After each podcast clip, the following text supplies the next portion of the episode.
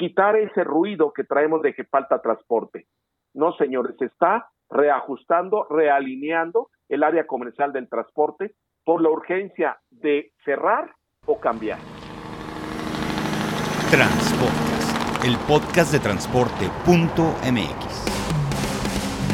Escucha cada semana entrevistas con los personajes más importantes del mundo del transporte y la logística. Ya comienza Transpodcast. ¿Qué tal amigos de Transpodcast, el podcast de transporte.mx? Mi nombre es Clemente Villalpando y como cada semana vamos a hablar de un tema interesante del transporte, la logística y el día de hoy tenemos un experto, una persona que ya, ya ha venido aquí a este espacio y la verdad ha sido muy, muy interesante eh, su plática y bueno, vamos a hablar el día de hoy con eh, Miguel López Fiesco. Él es el socio director de logística Fax, Fast, perdón, una empresa que se dedica a la consultoría, a analizar el transporte. La verdad es que pocas personas como Miguel y este que hacen este tipo de análisis eh, tan descriptivo de lo que está sucediendo el día de hoy. Y tenemos la fortuna de tenerlo del otro lado de la línea. Miguel, ¿cómo estás? El Clemente, muy buena tarde, gracias por recibirme. Estamos muy bien y muy contentos de estar en esta oportunidad que nos brinda. Ya hemos platicado en algunas otras ocasiones sobre, pues, un poco más del aleccionamiento que tiene que tener el transportista. Recuerdo que uno de los podcasts que, la verdad, son de los más escuchados en este, en este podcast es el del sistema de costeo, cómo costear eh, en las empresas de transporte. Recuerdo que también hemos platicado en otros episodios acerca de la torre de control, pero el día de hoy traes un tema que a mí me parece muy interesante, traes un diagnóstico, traes un análisis relacionado con el tema de lo que está pasando en el transporte y cómo esto a nivel de predicción pudiera generar una escasez a futuro. Platícanos un poco más, Miguel. Clemente, qué amable de tu parte y le has dado tú al clavo, ¿no? Esa predicción que, considero que debemos de compartirla a tu público, al transporte, a todo el logístico, eh, se percibe a través de la trinchera de estar a un lado de las compañías de transporte uno a uno y viendo cómo eh, hay una contracción, hay una diferenciación. Eh, las hay definitivamente exitosas, pero también las sabemos las que estamos en una situación pues a punto de quiebra, ¿no? Eh, está pasando algo irregular y me gustaría compartirlo con, contigo, con tu público, en especial también el sentir del generador de la carga, qué está pasando, qué está sucediendo con eso que se escucha, pues a, a veces por ahí el ruido de que falta transporte en el país, de que qué está pasando. Yo me atrevo a acercarme a ti, Clemente, porque tuve una compañía AAA, me buscó y me dice, mira, ya buscamos a Clemente en sus eh, pues en sus ávidas informaciones que tiene y no encontramos esa opinión. Una opinión de ahí se me, se me ocurre, Clemente, compartirla con tu público respecto a cuál es ese diagnóstico, cómo lo percibo y cómo le expliqué a esta compañía AAA lo que podía acontecer en esta escasez de transporte que ya tiende a ser más clara y cada vez más usuarios están externando lo mismo. Ahora, eh, mucho tiene que ver con el tema de insumos, este, eh, de repente no sabes en dónde está la parte más flaca de una empresa. en este caso, últimamente ha sido muy claro. Eh, han habido en los últimos dos años eh, mucha demanda de transporte. Eh, y luego de repente ha pasado este tema de la escasez de operadores que se habla, ¿no? Que yo también tengo mucho eh, eh, desconocimiento en ese tema de que si es de escasez o si es rotación. Por ahí están todos los operadores viendo a dónde saltar, a qué otra empresa ir. Y, mucho ha tenido que ver con el crecimiento de la industria. Yo lo platicaba y lo dije creo que en uno o dos podcasts, que le atribuyo principalmente a tres cuestiones esta falta de operadores. Una es el aumento de la inseguridad, es decir, el, operador ya no se siente tranquilo, ya no duerme tranquilo en las noches en un camarote. Eh, conoce muchos que ya han sido pues este pues baleados eh, la familia también les dice por favor ya dedícate a otra cosa ponemos un carrito de tacos aquí en la cochera esa es una no la segunda que yo veo ah, por ahí es que eh, no estamos remunerando económicamente al operador como realmente debiera de ser. Eh, yo les comentaba anteriormente que no debemos de pagarles igual a todos, tenemos que empezar a jerarquizar, tenemos que empezarle a dar más importancia a los que están más comprometidos con la organización. Y en tercero, pues que ha crecido muchísimo la flota vehicular de México y no alcanza. Es más fácil producir un camión que producir un operador. Y si estamos teniendo tanta demanda de producto y las empresas grandes Antes tenían 200 camiones y ahora tienen 2.000, pues obviamente se les dificulta más conseguir operadores. En ese sentido, ¿tú qué has visto? Pues mira, sí, efectivamente estás en el punto eh, correcto. Sí, los operadores es un factor que eh, está afectando, válgase, a cerca del 10% de la flota que pertenece un transportista que la tiene inhabilitada por la misma situación que acabas tú de comentar, ¿no? Entonces tenemos un dolor por ahí, un proceso que es esa escasez de operadores que detiene o para, fragmenta el 10% de la posibilidad de que la capacidad que tiene el transporte en el país. Por ahí es un tema.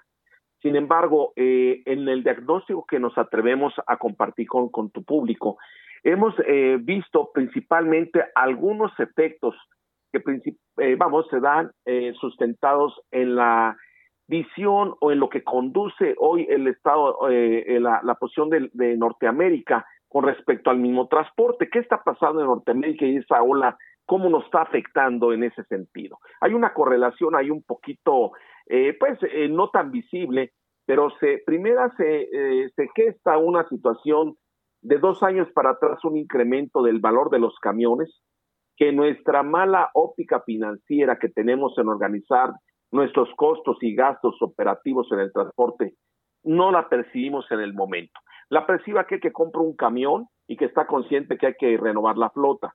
Pero aquel hombre camión que tiene un, eh, una antigüedad de más de, de 10 años y que para el país estamos cercanos ya rondando a los 20 años de antigüedad, es donde ya nos sorprende ahora si yo tuviese un camión 2010, 2012, tal cual voy dirigido al hombre camión, pues tengo una oportunidad ahí que me doy cuenta que el camión rebasa mi presupuesto de lo guardadito que tenía para adquirir la unidad.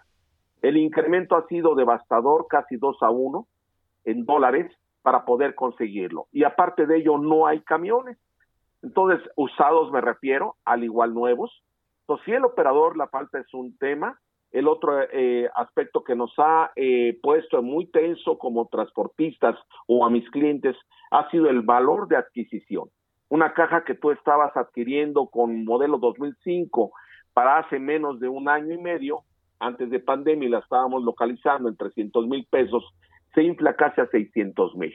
Y una eh, caja de 53 pies, carga seca, hoy rebasa el millón de pesos. Entonces, bueno, te das cuenta que tanto en el tractor como en el camión traes un circulante que se aproxima ya a los cuatro millones de pesos. Por ende, los seguros se elevan. Eh, la cuestión de refacciones, que es otro tema que eh, también el país vecino nos afecta por su inflación, donde detectamos que el 41% que un camión tú le cambia la refacción depende del lado americano y que te pega esa inflación, doble impacto tanto en el país como en el lado americano entonces el costo de mantenimiento se dispara. Segundo elemento en la percepción que tenemos. El primero es la adquisición del activo en su dobleteo que tiene de costo. El segundo es la cuestión de refacciones en su costo. El mantenimiento va a incrementarnos. Y bueno, la violencia, como tú lo dijiste, esa eh, eh, incertidumbre que no se domina aún en carretera, es un costo también ahí oculto. Y bueno, y lo más eh, impactante eh, hay escasez de refacciones, queda claro, arneses y microchips siguen eh, estando en este punto, que también es una afectación, aparte de caros no lo hay. Y bien, eh, a pesar de que el gobierno da una ayuda antiinflacionaria, y eso hablando de nuestra economía del país, en donde nos ha retrasado el completo carta aporte tentativamente a septiembre, no te preocupes, no hagas nada, pero continuamos en la implementación. Ese fue un aliciente. El segundo fue, no van a subir los peajes, yo gobierno me comprometo a no subirlos, se agradece, es el segundo punto. Y el máximo que estamos en su sobra es la cuestión de los gasolinazos, ¿no? Los gasolinazos están ahí latentes. ¿En qué sentido? No es un impacto del JEPS que lo absorbe el gobierno y que está en una situación muy incómoda a ese respecto para localizar esos dineros, está haciendo ese sacrificio, entre comillas. Y bueno, pero sin embargo, volviendo al diagnóstico, ¿qué nos afecta todavía más? es algo que se llama demanda. La demanda tiene hoy una, una situación de cuesta o de desequilibrio a través del COVID. Viene ese retomar parte del negocio. Las condiciones que prevalecen de la demanda es a disminución. Hoy se anuncia que la construcción 32% se, se, pues, se contrae y sucesivamente podemos ver las noticias diarias de que eh, en este caso las cargas se disminuyen. ¿Qué ha pasado entonces con la demanda? Concretamente, y para entender el transporte que está pasando y llegar a, ir cerrando eh, la, la, plática de esta tarde que nos hace favor de escuchar, eh, te, te comento, Anteriormente teníamos un plan de negocio, sea en un viaje spot o en un viaje dedicado. La localización de viajes en frecuencias o en circuitos que hoy nos están dando una prohibición en el sentido de los principales eh, corredores. México-Monterrey. Hemos vivido en trinchera desde enero que para poder tener un viaje cargado, cargado, para un plan dedicado o para un spot de buena oferta y ponerte la movilidad México-Monterrey, no hay tema, lo conseguimos. Llego a Monterrey y quiero carga, estoy de un día hasta siete días en espera de la misma y con una oferta de mercado muy por debajo del valor correcto. Entonces, eso ha creado una zozobra muy, muy impaciente en, al dueño del transporte. Me pasa en Guadalajara, me pasa en Tijuana. Entonces, ¿qué está pasando con el 60% de los viajes que teníamos? La demanda, si no perfectamente planeada, teníamos una conciencia de que las cosas salieran bien.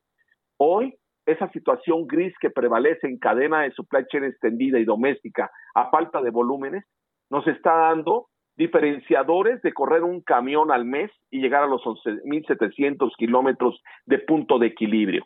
Los camiones están corriendo entre 6.000 a 8.000 kilómetros. Eso no alcanza para que haya una rentabilidad hacia adentro. El transportista está en, rangos del 4 al 7% de margen de utilidad de impuesto, debiendo ser estas al 17. Entonces llegamos ya a un momento en que encontramos viajes que ya no son rentables, y además agregamos la falta de circulante, que me pides un viaje que yo haga a Tijuana y me pides un crédito que va desde 20 días hasta 3 meses para pagar.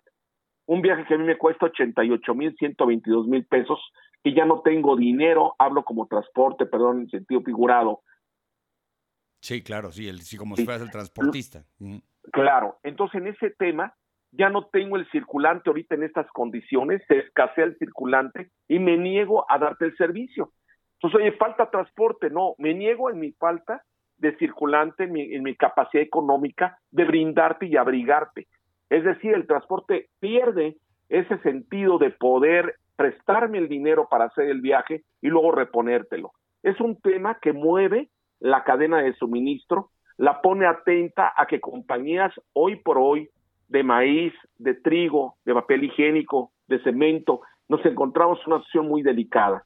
Nos quedamos desabrigados de transporte porque o movemos un circulante más rápido y pagamos más pronto, o llegamos a ser variable en los retornos y garantizar parte de esos retornos para no tener un camión parado cuatro o siete días esperando la carga de regreso. El negocio se mueve. Se mueve de una manera muy brusca hay una cuestión ilógica financiera que como un camión que tú vas a comprar de un modelo de hace 15 o 10 años pueda valer más caro de lo que te costó, ¿no? He hablado con financieros que dicen lo que estás diciendo es una, una herejía, ¿no? Eso no es posible, está pasando. Entonces un camión antiguo se recotiza, mucha gente está vendiendo sus camiones ahora con cierta edad, es el mejor momento para hacer dinero y hacerte parte de las flotas, ¿no? En un sentido crítico. Entonces, ese era el tema que, comparto contigo. Eso obviamente hay que estar sustentado y platicarte un poquito. Basta ver nada más el indicador nacional de precios eh, con respecto hacia el transporte y ve la caída que muestra radical con respecto a, yo te hablo casi de un año para acá, en donde tenemos un bache, una, un agujero, hablando en fechas, eh, te puedo mencionar este crítico desde junio del 2020 a la fecha, ha sido una caída brutal. El gap está demasiado abierto para lo que es el crecimiento del precio del autotransporte y es urgente nivelarlo. Le suma las tarifas añejas y la incomprensión hacia las tarifas.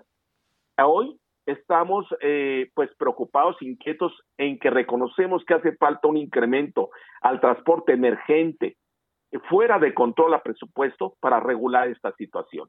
Hay amenaza de que las cadenas queden eh, paralizadas porque no se presta el transportista ya al juego de negocio, están en franca quiebra. Y te hablo eh, compañías que van de 300 camiones hacia abajo, no hablo de las grandes corporaciones de más de mil, sino hablo del mediano transportista al pequeño, en donde estamos teniendo este, esta oportunidad de aprendizaje, ¿no?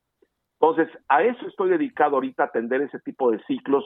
Eh, para mí es el cuarto movimiento. Acabo de terminar con una empresa eh, en Guadalajara que es exitosa, y que a través de Fules, y me ha dicho con, con frialdad, es el momento que el transportista en este momento sacuda lo que no le es rentable, desgraciadamente abandonar empresas que no pagan lo correcto y colocar sus camiones de manera eh, inteligente. Eso es tan frío.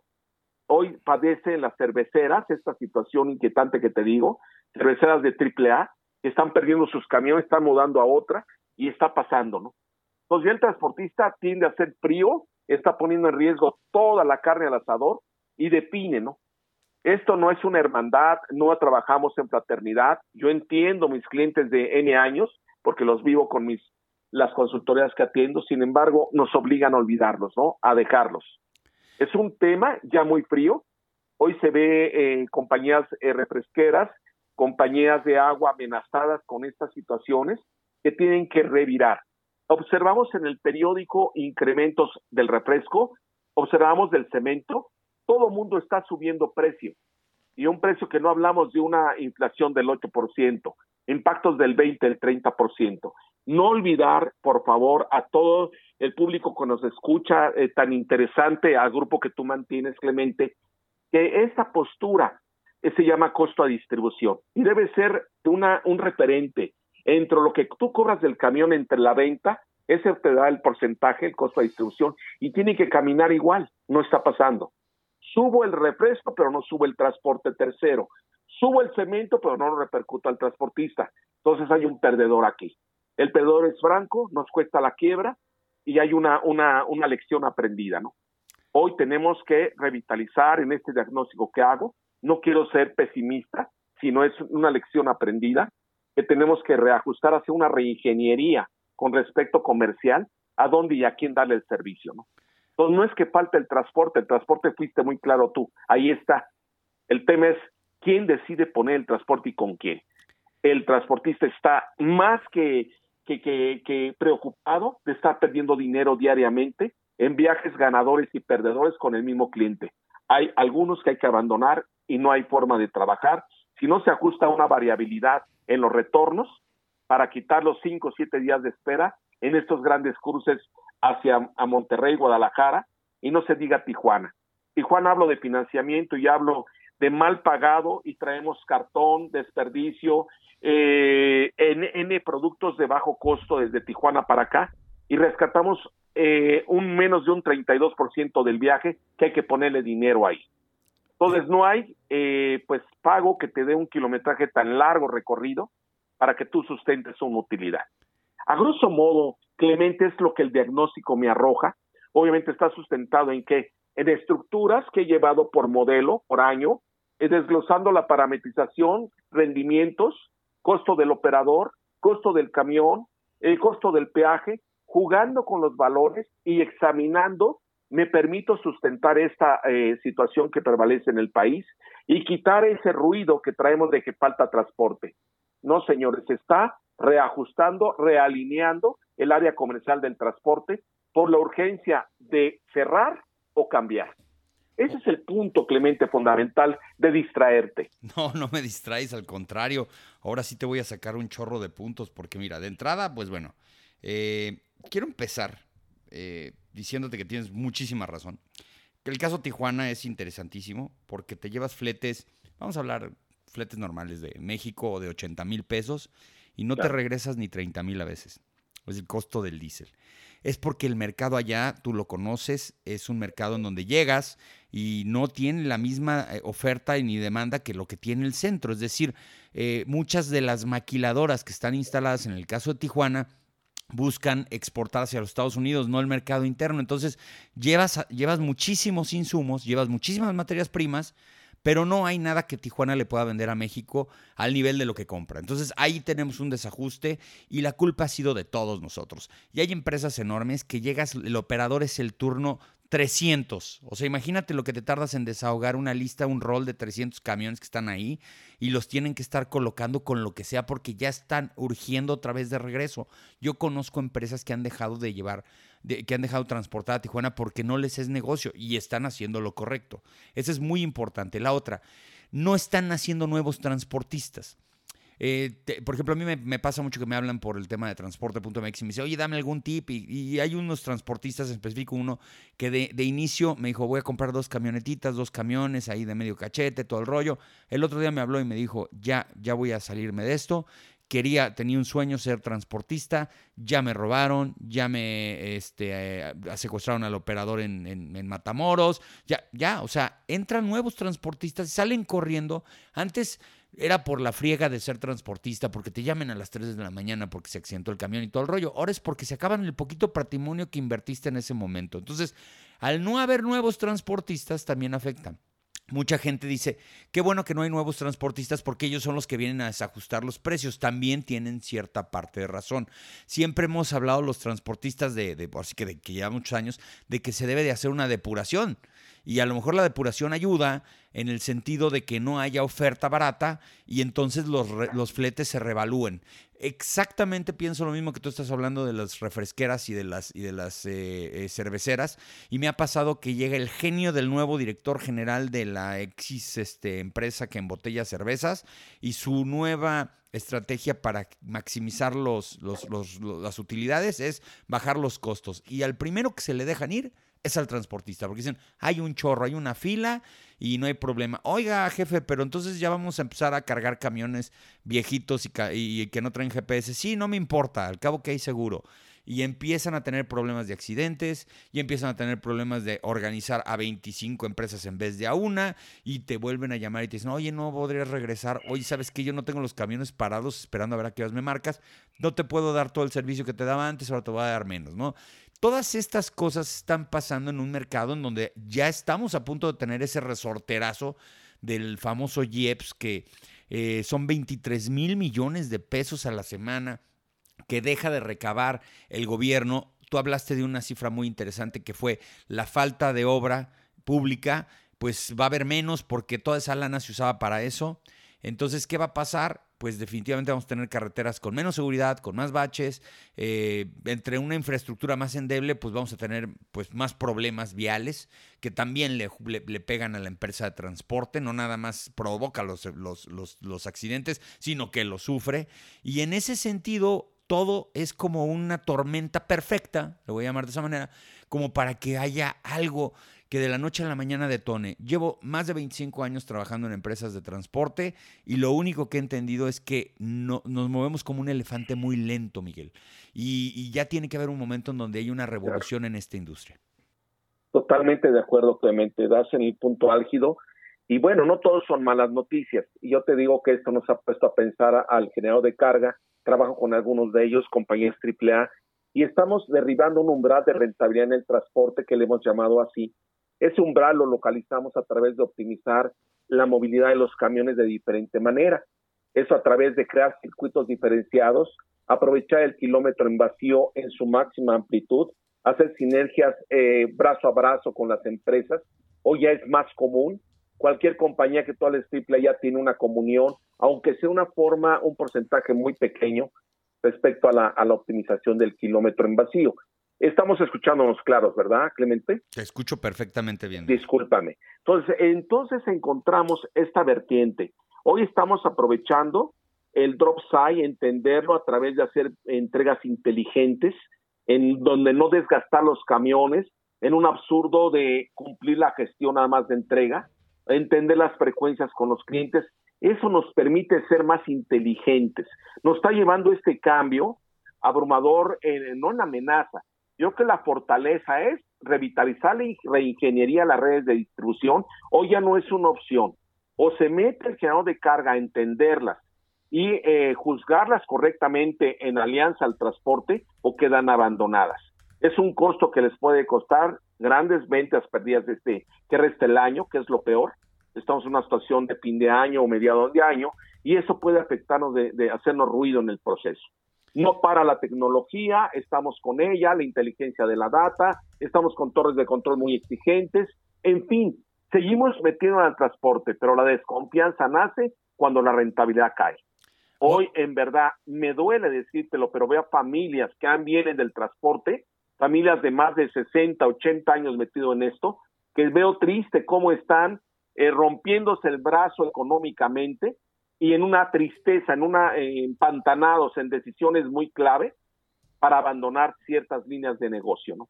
Es bárbaro cómo fue una, esto nos llevó a una crisis, aún como tú lo dices, claro, llegó un punto de ruptura y viene una renovación. Entonces, bueno, ese era el tema, Clemente, al respecto que tenía que comentar contigo. Oye, Miguel, a ver, bueno, pero ya para empezar a, ver, así que el, cómo sí, que es lo que luego cuesta mucho trabajo, es, yo considero que eh, cualquier transportista tiene que eh, salirse de esa zona de confort eh, de hago lo que he hecho durante 20, 25 años e irme a un esquema en el cual sí definitivamente me funciona. Eh, tú lo acabas de decir, a lo mejor empezar a hacer circuitos más, eh, más claros, empezar a usar más ingeniería en materia de cómo la industria y los costos se te van si haces esto o si se hace otro, tener todo muy bien determinado en temas de datos. Eh, vamos, el consejo que tú le tienes que dar a un transportista que lleva muchos años en el negocio y que ahorita no ve la luz al final del túnel, ¿por dónde va? Bien, qué buena pregunta haces. Yo eh, las propuestas que hago en una congruencia es lo primero es tan frío como medir cada viaje. Aquí no es el cliente total, aquí no es el ingreso de un cheque gigantesco que te ampara un generador de carga, sino que hay que individualizar cada viaje y saber cuál te deja plata y cuál no te deja plata. Con esa eh, tomar su decisión de cuáles asistes y cuáles niegas, que está ya ocurriendo en un sentido común. Pero como una práctica inicial, ningún viaje sostiene a otro.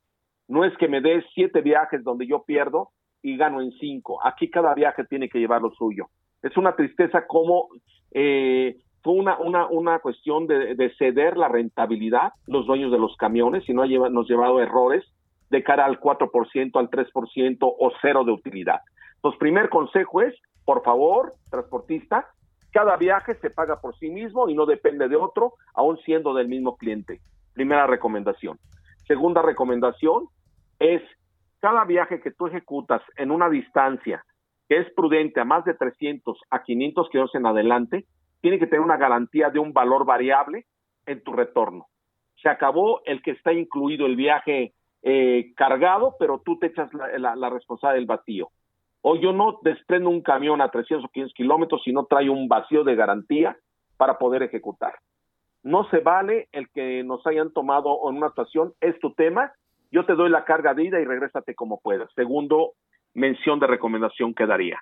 Por favor, prudencia y tener un costo variable al retorno. Tercero, tener una lógica en lo que es la, la, venta de un viaje dedicado. Por favor, señores, su punto de equilibrio, dominio al punto de equilibrio que para fines de ejemplo te pongo sobre los 23 pesos pasados un camión 53 pies, hoy a la fecha, válgase, en lo que tiene en el margen. Es decir, esos 23 pesos 40 centavos, estás muy consciente que el 26 es diésel y no te pierdes, el 23 es la depreciación a valores de dólar igual, el operador te representa el 11.2, el costo fijo el 16, las llantas 4.14, lubricantes 1.15, el seguro de camión es 5.23, costos variables 4.27 y lo que es la mecánica y las partes 8.37, otro 6%. ¿Qué significó eso?